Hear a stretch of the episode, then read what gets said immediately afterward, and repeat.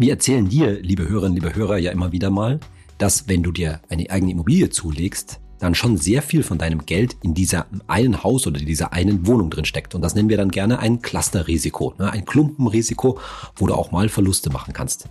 Da ist es doch ziemlich naheliegend, gibt es nicht eigentlich die Möglichkeit, dein Geld zwar in Immobilien zu stecken, aber halt nicht alles in eine Immobilie, sondern gibt es nicht auch sowas wie einen Fonds, wo du dann dein Geld, ähnlich wie bei einem Aktienfonds oder Aktien-ETF, auf viele Immobilien einfach verteilen kannst. Ja, und das gibt's in der Tat. Immobilienfonds. Und die haben aber so ein paar Probleme, weil es ist halt nochmal was anderes, ob du dein Geld auf Aktien oder auf Immobilien verteilst. Welche Risiken es da gibt und warum man über so ein Thema Immobilienfonds, wenn man das schon hat, gründlich nachdenken sollte jetzt gerade im Moment, darüber sprechen wir in der heutigen Folge von Geld ganz einfach. Wir sind Emil und Saidi von Finanztipp. Bei Finanztipp sind wir der Meinung, Finanzen kannst du selbst. Und wir zeigen dir wie. Ja, also die erste Idee ist ja natürlich, Emil, dass man wenn man investieren will, eine Menge Geld braucht. Und die Idee von einem Fonds ist ja sozusagen, diese kleineren Summen irgendwie mal in einem Fonds zusammenzufassen. Und das geht doch jetzt auch mit Immobilien. Genau, also der, der Fonds ist ja eigentlich nur ein Vehikel, in das Geld reinkommt und dieser Fonds kauft dann ja sozusagen Dinge.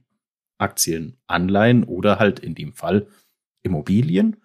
Und jetzt kann ich in so einen Immobilienfonds investieren mit dem angelegten Geld kauft dieser Fonds dann Immobilien beziehungsweise die Fondsgesellschaft. Und zwar jetzt nicht nur eine oder nicht nur zwei und die kaufen jetzt auch nicht fünf Einfamilienhäuser, sondern ziemlich, ziemlich viele. Und das sind zum Beispiel große Bürogebäude, Hotels, das können aber auch ganze Einkaufszentren oder Hochhäuser sein. Oder auch zum Beispiel große Logistikgebäude.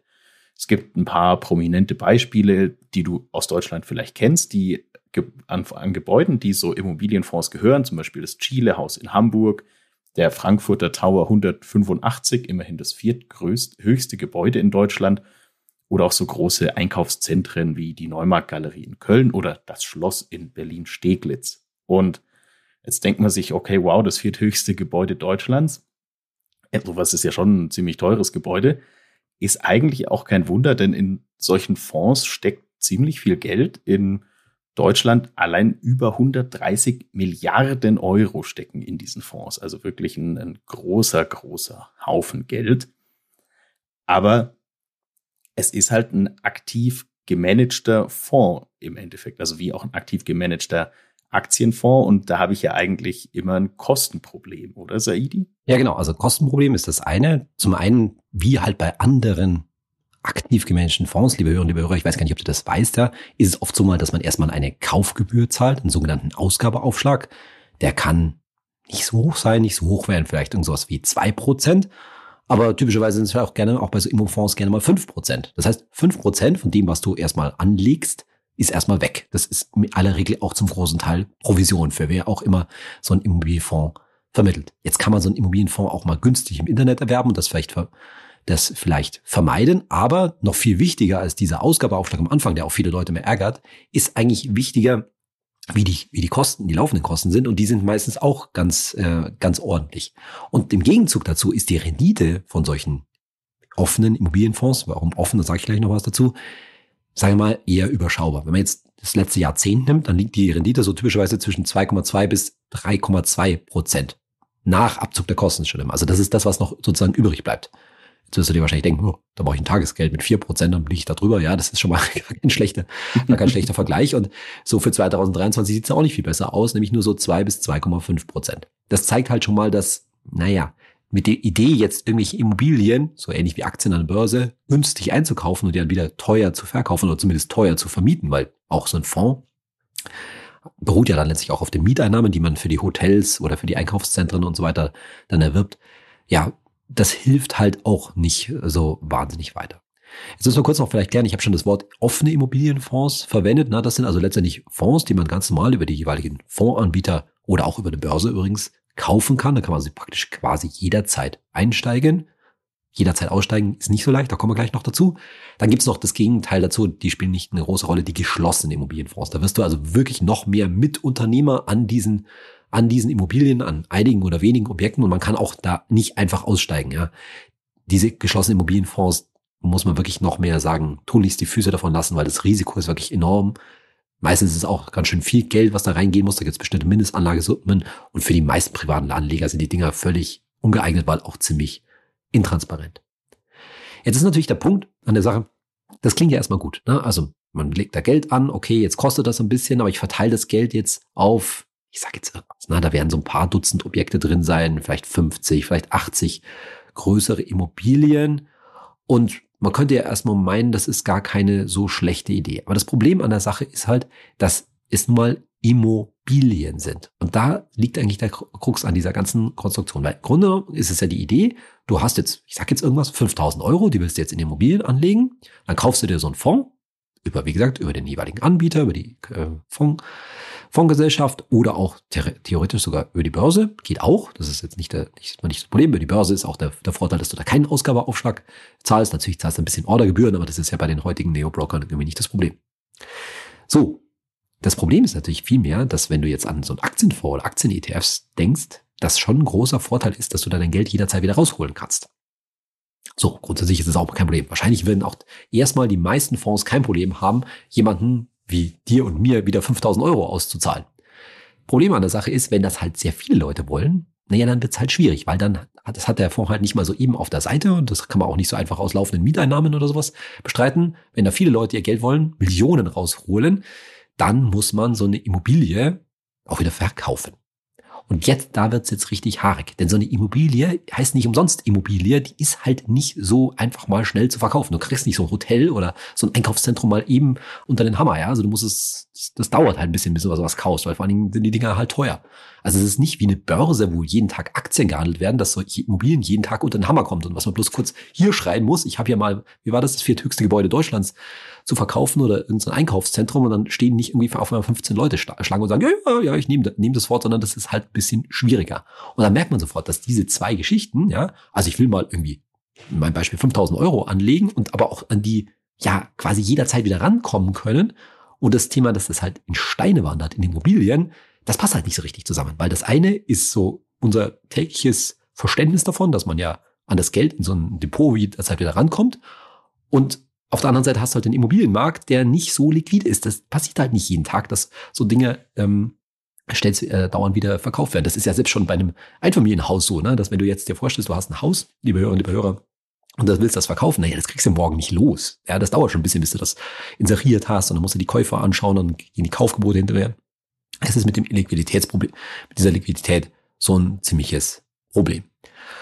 Und das, glaube ich, E-Mail, und da kommen wir jetzt zu der heutigen Situation, warum wir jetzt eigentlich sagen, nicht nur generell mit diesen Immobilienfonds, das ist so hm, eine schwierige Sache, sollte man wirklich vorsichtig sein, sondern warum wir auch sagen, und jetzt geht's nämlich ans Eingemachte, liebe Hörer, vielleicht gehörst du ja sogar zu denjenigen, die noch Immobilienfonds haben, weil die Dinger, die 130 Milliarden, von denen Emil vorhin gesprochen hat, die müssen ja irgendwo sein. Also die müssen ein paar, müssen ein paar Leute sein. Und da sagen wir von Finanzamt, uh, da sollte man mal gut überlegen, nicht nur, ob man das nicht mehr macht, sondern ob man da jetzt aussteigt. Ja, dass, dass man sagt, oh, oh, das ist aber keine gute Sache.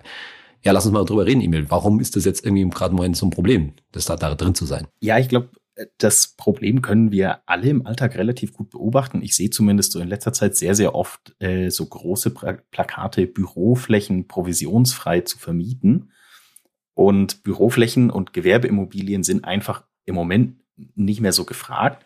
Und man muss halt auch auch einfach sagen, dass es, ähm, das ist natürlich auf diesem Markt einfach ein Problem. Also das Bauen ist ja durch die Zinswende viel, viel teurer geworden. Das heißt, es werden weniger, weniger neue Immobilien fertig und gleichzeitig werden aber auch nur kaum noch bestehende Immobilien verkauft, eben auch weil die Finanzierungszinsen so hoch sind. Und das ist ja ein bisschen so ein, ja, ist jetzt so ein so ein Schweinezirkel, sag ich mal, weil das Problem ist natürlich, wenn die Zinsen zur Finanzierung so hoch sind, dann ist man natürlich jetzt auch nicht so wirklich bereit, hohe Preise für so eine Immobilie zu bezahlen, weil du hast ja hohe Zinskosten. Und jetzt werden wenig von diesen Immobilien verkauft und dann ist halt auch schwer zu sagen, wie viel die Immobilien, die in diesen Immofonds stecken, tatsächlich wert sind. Klar, diese, diese Immofonds, die, die müssen natürlich so Gutachten erstellen lassen, wie viel ihre Immobilien wert sind, aber man merkt halt, es gibt so ein bisschen eine Differenz zwischen den Rücknahmepreisen, den dir diese Fondsanbieter bieten und äh, dem Wert, den diese Anteile an der Börse haben. Die werden ja auch eben an der Börse gehandelt.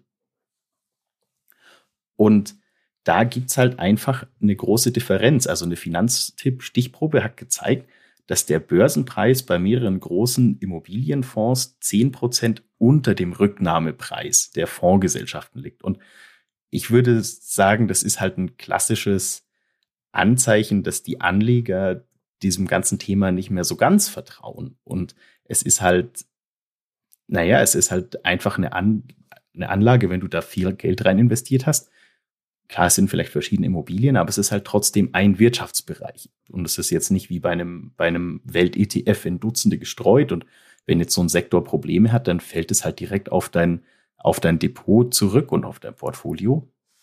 Und gleichzeitig ist es halt wahnsinnig schwer, diese Anteile wieder loszuwerden. Klar, du kannst sie jetzt an der Börse verkaufen. Wir haben ja schon gehört, es gibt auch einen Börsenkurs für diese Dinger. Das geht natürlich mit der Ordergebühr und von jetzt auf gleich, aber du kriegst halt weniger. Aber wenn ich den normalen Weg gehe und quasi diesen Rücknahmepreis von meinem Fondsanbieter nehme, dann muss ich mich auf eine richtig krasse Wartezeit einstellen. So habe ich das zumindest verstanden, Sei. Ja, genau. Also machen wir es mal relativ pragmatisch, oder ich versuche es mal vereinfacht zu sagen. Ne? Also jetzt steckst du, hast du dein Geld in so einem Immofonds drin und jetzt vereinfachen wir mal. Dieser Immofonds, sagen wir jetzt mal, der hat drei Hotels. Ich mal, ja? Und das Problem, was du gerade geschildert hast aufgrund dieser Zinswende, ist, dass in den Städten und in den Ländern, das ist ja nicht nur Deutschland, sondern auch oftmals europaweit, ja, werden Hotels praktisch im Moment nicht verkauft. Niemand will ein Hotel kaufen. Und deshalb hat auch keiner so richtig eine Ahnung, weil halt Vergl die Vergleichswerte fehlen, was diese drei Hotels jetzt wirklich wert sind. Jetzt hast du richtig gesagt, ne, diese Fonds haben jetzt irgendwie so Gutachter und die sagen, na ja, mit dem Hotel ist eigentlich alles okay, die Bausubstanz ist gut und die Lage ist nach wie vor gut und da ist jetzt nicht viel zu reparieren und was ist nicht alles und deswegen sagen die, na ja, also zu dem letzten Wert, den wir damals ermittelt haben, da ist jetzt irgendwie nicht viel, nicht viel zu sagen. Aber das, der Punkt ist, wenn das Hotel jetzt wirklich auf den Markt käme, hm, dann sieht's vielleicht nicht so gut aus. Und genau das ist, und da zeigt sich aus meiner Sicht mal wieder der, der Wert von der Börse, ja, dass, wie du gesagt hast, die Anlegerinnen und Anleger, also die an der Börse sagen, ja, also ich glaube, wir glauben, da, da, da, ist, da ist nicht so viel da. Oder sagen wir so, da ist deutlich weniger da. Ne? Deswegen hat eben unsere Stichprobe gezeigt, wenn man das jetzt über diese Anteile an den Immofonds über die Börse verkauft, ist, liegt es durchschnittlich ungefähr so Größenordnung zehn Prozent drunter. Das heißt, an der Börse sagen sie, ja, nee, der Markt ist halt nicht so gut und das Hotel kriegst du nicht zu dem Preis vom letzten Jahr los, sondern eher so für zehn Prozent weniger. So, und jetzt könnte man sich das ja eben so, oh, Alarmglocken und das ist auch nicht aus meiner Sicht nicht ganz falsch, da ein bisschen mal Alarmglocken zu, walten zu lassen, ne? weil wer weiß, wie das nach Corona mit diesen ganzen Themen jetzt, äh, jetzt weitergeht. Also und dann könnte man sich jetzt Folgendes zunutze machen. Naja, ich muss ja aber nicht den Preis von der Börse, der 10% niedriger nehmen, nehmen, sondern den schon den Preis, den mir die Fondsgesellschaft gibt. Also mit anderen Worten, diese 10% Verlust, so will ich es mal sagen, zu vermeiden. Und jetzt sagst du völlig richtig, das ist aber nicht so einfach. Warum? Weil man eben Übrigens infolge der letzten großen Finanzkrise, also 2007, 2008, hat man diese Wartefristen eingezogen. Und zwar, wenn ich heute meine Anteile an so einem Immobilienfonds zurückgeben will, also an die Fondsgesellschaft verkaufen will, ich will mein Geld wieder haben, auf gut Deutsch gesagt, dann muss ich zwei Jahre warten. Ja? Also, Entschuldigung, ich muss erstmal genauer sagen, ich muss mindestens diese 5000 Euro in meinem Beispiel von vorhin, muss ich zwei Jahre drin lassen und danach habe ich ein Jahr Kündigungsfrist. Also im mindesten Fall sozusagen muss ich ein Jahr warten, bis ich mein Geld wieder bekomme. Und wenn ich noch nicht zwei Jahre drin war, dann muss ich also bis zu zwei Jahre sozusagen warten. Also sieht man schon, wie illiquide das ist. Das hat diese, diese Frist hat man da eingezogen, weil sich eben in der großen Finanzkrise 2007, 2008 gezeigt hat, da haben die Leute einen richtigen Run auf diese Immobilienfonds gemacht. Und was ist passiert? Denen ist das Geld ausgegangen. Die mussten geschlossen werden, damit niemand mehr sein Geld bekommt, weil die das Geld schlicht nicht hatten und damals auch ihre Hotels und Einkaufszentren und so weiter nicht so schnell an den Mann, äh, an den Mann gebracht haben. Das war eine ziemlich uncoole Situation. Das habe ich auch selber am eigenen Leib damals noch, äh, noch mitgemacht. Und daher hat man diese, äh, diese Kündigungsfristen. Und das Problem ist halt natürlich, wenn du jetzt heute sagst, ja, okay, wow, was das Aidi da erzählt, das ist, klingt ja alles nicht so lustig und da traue ich mal Finanztipp und sage, da hole ich mal mein Geld raus. Jetzt kündigst du heute Ende Oktober das Ding, ja, dann musst, dann kriegst du dein Geld aber erst Ende Oktober 2024. Und noch viel schlimmer, du hast natürlich keine Ahnung, welchen Kurs du 2024, welchen Preis dir die Fondsgesellschaft Ende 2000 oder Ende Oktober 2024 dann bezahlt. Das ist schon ein ziemlich dickes Risiko. Das muss man mal deutlich so sagen. Jetzt gibt es Gott sei Dank aber einen Rettungsanker. Und zwar, wenn du, liebe Hörerinnen, liebe Hörer, entweder schon ziemlich lange bei solchen Immobilienfonds dabei bist oder, und das ist jetzt, wenn wir wieder bei diesem, unserem Thema für Finanztipp Hero sein, Wenn du zufällig weißt, dass jemand, den du gut kennst, Immobilienfonds hat, zum Beispiel vielleicht deine Eltern, ja, das ist ja oft da ist die Anlagegeneration dafür, die das schon lange haben, dann check doch mal Folgendes. Und zwar hast du oder hatten deine, haben deine Bekannten diese Immobilienfonds schon am 21. Juli 2013 besessen, also vor über zehn Jahren. Es gibt, ist gar nicht so selten, ne? Nochmal. Die Wahrscheinlichkeit, dass du jemanden kennst, der das hat, ist relativ groß. Die Dinger wurden massenhaft verkauft und auch heute noch stecken da 130 Milliarden Euro drin. Nur in Deutschland. 130 Milliarden. Das ist also, die sind schon irgendwo, ja. Die liegen nicht irgendwo bei, irgendwo im, im stillen Kämmerlein, sondern das haben tatsächlich Leute noch in ihrem Depot. So, also wenn man jetzt so einen Immobilienfonds am 21. Juli 2013 besessen hat, dann gibt's eine Sonderregel. Da darf man nämlich im Halbjahr, pro Halbjahr, 30.000 Euro sofort zurückgeben. Und zwar zu dem zu dem höheren Fondswert, den darf man zurückgeben an die Kapitalanlagegesellschaft, an den Fondsanbieter. Das heißt, man muss nicht über die Börse verkaufen, sondern zu dem höheren Fondswert und zwar ohne Frist. Das kann man sofort machen. Ne? Dann kann man einfach einen Auftrag erteilen. Ich hätte jetzt gerne bis zu 30.000 Euro und habe erstens den Vorteil, dass ich nicht diesen Börsenabschlag von 10% hinnehmen muss. Und zum Zweiten kriege ich es halt mehr oder weniger sofort. Das heißt, ich weiß auch, welchen Preis ich, äh, ich erziele und bin nicht darauf angewiesen, dass ich dann wirklich einen Preis, der erst in zwölf Monaten feststellt, erziele. Das ist also schon erheblicher Vorteil. Also in vielen Fällen, ich, wir sagen nicht, das muss man jetzt machen, aber wir sagen auf alle Fälle, jetzt ist die Zeit, darüber nachzudenken, weil nochmal, dieser Preis in aller Regel, den die Fondsanbieter, die Kapitalanlagegesellschaften jetzt für den Fonds ansetzen, liegt zehn Prozent über dem, was die Börse sagt. Und da sehen wir halt schon ein ganz gehöriges Risiko, vor allen Dingen, weil viele Leute das damals als relativ sichere Geldanlage gekauft haben. Die haben gesagt, oh, ich, so wie wir am Anfang vom Podcast erzählt haben, ich lege mein Geld so breit gestreut in viele Immobilien an. Ja, das kostet ein bisschen was, aber das Ding macht dann irgendwie zwei oder drei oder vier Prozent Rendite pro Jahr. Das ist doch irgendwie ganz, äh, ganz solide. Und da merkt man jetzt halt, in der ganzen Geschichte steckt so ein bisschen Konstruktionsfehler drin und der könnte sich jetzt auswirken. Und vielleicht, ob es jetzt du bist oder deine Eltern oder ein guter Kumpel äh, von dir, seid ihr jetzt noch rechtzeitig dran, das Geld da rauszuholen, bevor letztendlich dann irgendwann sich doch rausstellt, so, oh, diese Gutachten, da war die Preisschätzung aber ein bisschen optimistisch, um es mal so zu sagen. Und dann stellen wir fest, na ja, jetzt korrigieren wir mal den offiziellen Wert dieser Immobilien mal so langsam nach unten. Ja, das wird wahrscheinlich vielleicht nicht auf einen Schlag passieren, könnte aber auch passieren, aber so über den Lauf der nächsten Monate, sage ich mal. Da ist also wirklich jetzt die Frage, passt diese Anlage jetzt noch zu mir? Bin ich gewillt, dieses Risiko einzugehen? Da eventuell einen Abschlag zu kassieren und zu sagen, ey, nee, das wird schon langfristig wieder mit diesen Gewerbeimmobilien. Oder sage ich eigentlich, ja, das war damals so eine Idee, ja, mal ganz nett, aber eigentlich passt das nicht. Ich bleib eigentlich bei meinem Finanztipp-Grundkonzept. Ich stecke einen Teil davon in Aktien-ETFs und der andere Rest, Rest ganz konservativ auf Tagesgeld und Festgeld und gut ist. Und habe diese wahrscheinlich auch in vielen Fällen ungewollten Risiken daraus. Und was man halt als Argument, finde ich, auch absolut sagen muss, auch wenn man jetzt sagen würde, oder deine Bekannten sagen, das überzeugt mich als Argument noch nicht, wenn wir uns jetzt mal das letzte Jahrzehnt anschauen, du hast es vorhin gesagt, also Rendite 2,2 bis 3,2 Prozent nach Abzug der Kosten, ja, aber halt nicht nach Abzug der Inflation. Also da war die Rendite am Ende des Tages ist ja dann doch recht überschaubar. Und wenn wir jetzt sagen, für 2023 erwarten Analysten 2 bis 2,5 Prozent, wenn man da die Inflation mal mit einkalkuliert, dann ähm, ist das Geld halt auch weniger geworden. Also wichtig ist ja auch für den langfristigen Vermögensaufbau die Inflation zu schlagen, weil ansonsten knabbert ja die Preissteigerung einfach immer nur Stück für Stück was von deinem, von deinem schönen Geld im Tresor, im virtuellen Tresor weg. Und das ist ja, ist ja langfristig auch keine Lösung. Also allein deswegen ist ja nochmal ein zusätzliches Argument, dass man sich da anders umschaut. Es ist als Sicherheitsbaustein gedacht, aber dann nehme ich mir doch lieber die vier Prozent Zinsen aufs Tagesgeld als Sicherheitsbaustein und ich habe die kurzfristige Verfügbarkeit und muss nicht irgendwie erst zwei Jahre Mitglied sein und äh, dann ein Jahr, ein Jahr Kündigungsfrist in Kauf nehmen. Das wäre mir persönlich ja viel, viel zu stressig, diese ganzen Regeln zu durchsteigen, muss ich sagen. Ich glaube, das ist natürlich, diese Regeln sind natürlich in vielen Fällen ja quasi nachträglich so ein bisschen eingezogen worden, aber sie zeigt halt, dass das so ein bisschen eine Fehlkonstruktion ist. Ich kann es nicht anders, ich kann es nicht anders sagen. Du signalisierst irgendwie, du kannst da ganz leicht Geld investieren, aber du stellst halt alle möglichen Schranken auf, wie du es wieder rausholst. Und daran sieht man halt, wir wollen bei Finanztipp mit der Geldanlage ja immer so einfach wie möglich bleiben.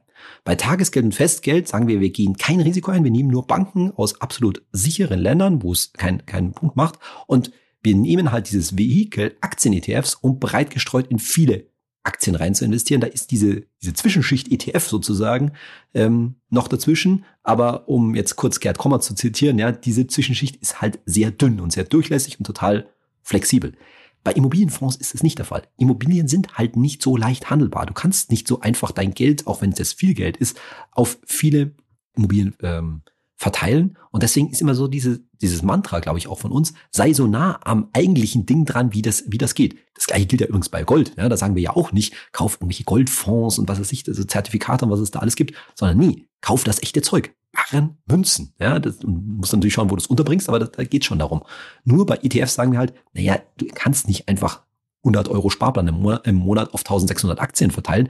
Genau da ist halt der, ETF als so eine ganz einfacher Topf, der auch eben, das ist sehr wichtig, täglich handelbar ist, ein total gut, äh, gutes Mittel. Aber bei den Immobilienfonds funktioniert das halt nicht und führt dazu, dass du so eine komplizierte äh, Konstruktion hast, die jetzt leider, das muss man haupt, haupt, hart so sagen, einigen Altanlegern auf die Füße fällt. Weil, muss ich auch ganz klar sagen, wer jetzt, ich sage jetzt einfach mal was, 2015 in Immobilienfonds eingestiegen ist, für den gelten diese Regeln mit den 30.000 nicht.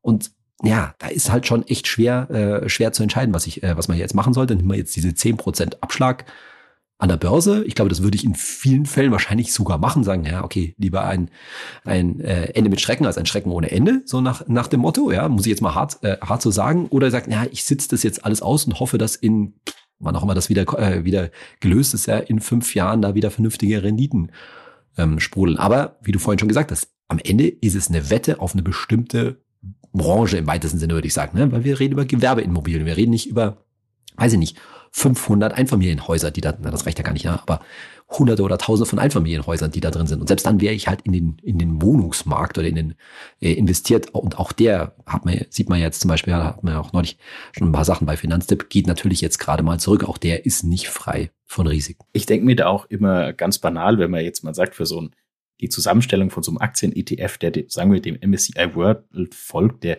repliziert ja eigentlich nur so einen Index. Das ist im Endeffekt jetzt ganz vereinfacht gesagt eine Aufgabe für einen relativ krassen Computer. Aber so ein Immobilienfonds, das ist halt ein richtig kompliziertes Geschäft. Also du brauchst halt Fachleute, die diese Immobilien bewerten. Das, da geht es um Lage, da geht es um Diversifizierung in verschiedenen Ländern. Du musst ja allein schon wahnsinnig viele Leute bezahlen, die sich damit auskennen. Also allein dadurch ist die Schicht zwischen dir und dem investierten Gegenstand ja schon super, super dick.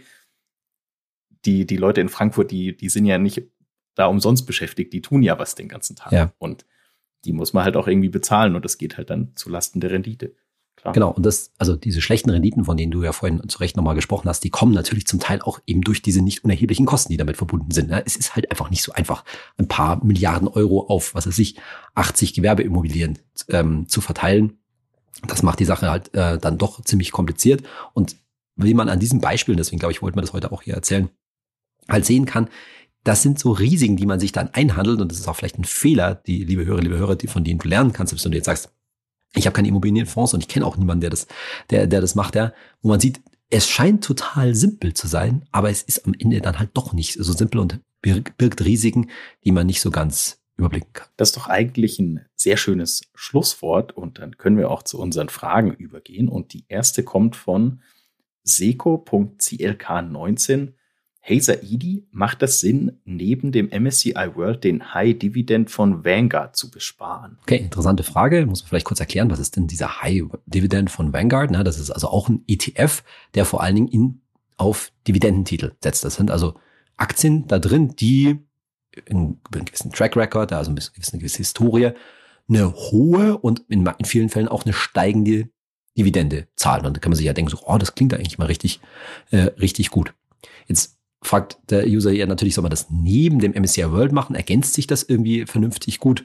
Da würde ich schon mal sagen, nö, weil da sind viele Aktien drin, die du sowieso im MSCI World auch drin hast. Also der Überschneidungsbereich ist, äh, ist relativ, relativ hoch. Also es ist nicht so, dass sozusagen im MSCI World keine Dividendentitel drin sind. Also das ist auch so, eine, so ein Gedanke, denken wir mal alle anderen an, an Apple und Microsoft und Nvidia und was weiß ich noch, alles an die Tech-Aktien, die natürlich keine, in dem Sinne, keine Dividendentitel oder im engeren Sinne Dividendentitel sind.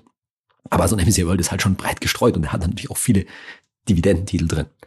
Was mir aber ganz, ganz wichtig ist, und das kommt immer von mir bei diesem, wenn immer es um dieses Dividendenthema geht, dass man halt nicht nur auf die Dividenden schauen darf, sondern auch, wie das Ding halt insgesamt läuft. Oder anders gesagt, welchen, wie der Kursverlauf von solchen Dividendentiteln ist. Und wir haben da mal schon ein bisschen her, vor ein paar Jahren eine Analyse bei Finanztipp gemacht und haben festgestellt, naja, also wenn du dir jetzt die Kurse anschaust, zum Beispiel während Corona auch, ja, dann stellst du fest, die schwanken mindestens genauso stark wie der breite MSCI World und zum Teil deutlich heftiger. Nochmal. Ich weiß jetzt nicht genau die Zahlen für den High Dividend von, von, von Vanguard, aber das macht auch, macht auch nichts. Es geht nur darum, darauf hinzuweisen, du musst immer nicht auf die Dividendenrendite und die Dividenden nur schon, sondern auf dein gesamtes Vermögen und anders gesagt auf deine gesamte Rendite. Und da wirst du feststellen, naja, also das ist jetzt nicht das Gelbe vom Ei. Das macht jetzt irgendwie nicht besser. Damit will ich nicht sagen, dass dieser Dividend von Vanguard jetzt ein totaler Fehler ist. Das ist jetzt kein negatives Urteil von mir drin. Ich warne nur davor, da, da, da drin zu sehen, so, so, eine, so eine Heilmethode zu sagen, ah, damit habe ich regelmäßige Einnahmen und dann können mir die Schwankungen so ein bisschen egal sein. Nee, kann dir nicht egal sein. Wenn du irgendwann mal das Geld brauchst, dann interessiert dich, wie viel Geld du da insgesamt hast und interessieren nicht nur die, äh, nicht nur die Dividenden. Genauso sollte man auch immer auf letztendlich all, alle Geldanlagen äh, draufschauen. Also im anderen nur kurz gesagt, ich finde es keine besonders, wie soll ich sagen, einleuchtende Ergänzung. Man kann das schon machen, macht damit wahrscheinlich keinen dramatischen Fehler, aber jetzt zu sagen, das ist irgendwie so viel besser oder was das auch immer bedeuten soll als der MSCI World, nee, das ist es sicherlich nicht. Und dann die zweite Frage, die kommt von Tiag.im und er möchte von dir Finanztipps für Beamte. Jo, das ist natürlich jetzt eine sehr allgemeine Frage, aber ich verstehe, wo die Frage herkommt, weil wir gerne mal auch Beamte so in unserem, in unseren Beiträgen, unserem Content ein wenig vernachlässigen. Das liegt, liebe Beamte, Beamtinnen und Beamte, daran, dass wir nicht so wahnsinnig viele von euch haben. Ja, und wir versuchen natürlich immer die breite Masse sozusagen da anzusprechen. Aber ich kann mal vielleicht ein paar Tipp, Tipps geben.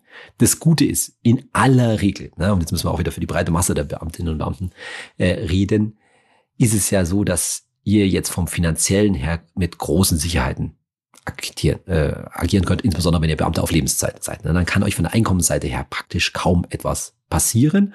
Und die grobe, größte Message ist erstmal, und das ist, ist dann, hört sich so ein bisschen langweilig an, ja, die Tipps, die Geld, die Geldanlagetipps, ja, und auch übrigens die meisten Versicherungstipps sind für Beamte genau die gleichen wie für alle anderen, insbesondere auch für Angestellte. Ja, das macht jetzt nicht so den, den Riesenunterschied. Der große Vorteil ist natürlich, dass eure Pensionsaussichten wesentlich besser sind als die Aussichten in der gesetzlichen Rentenversicherung. Das heißt, ihr müsst nie so viel für die Altersvorsorge tun, aber schon auch äh, ein, bisschen, äh, ein bisschen was.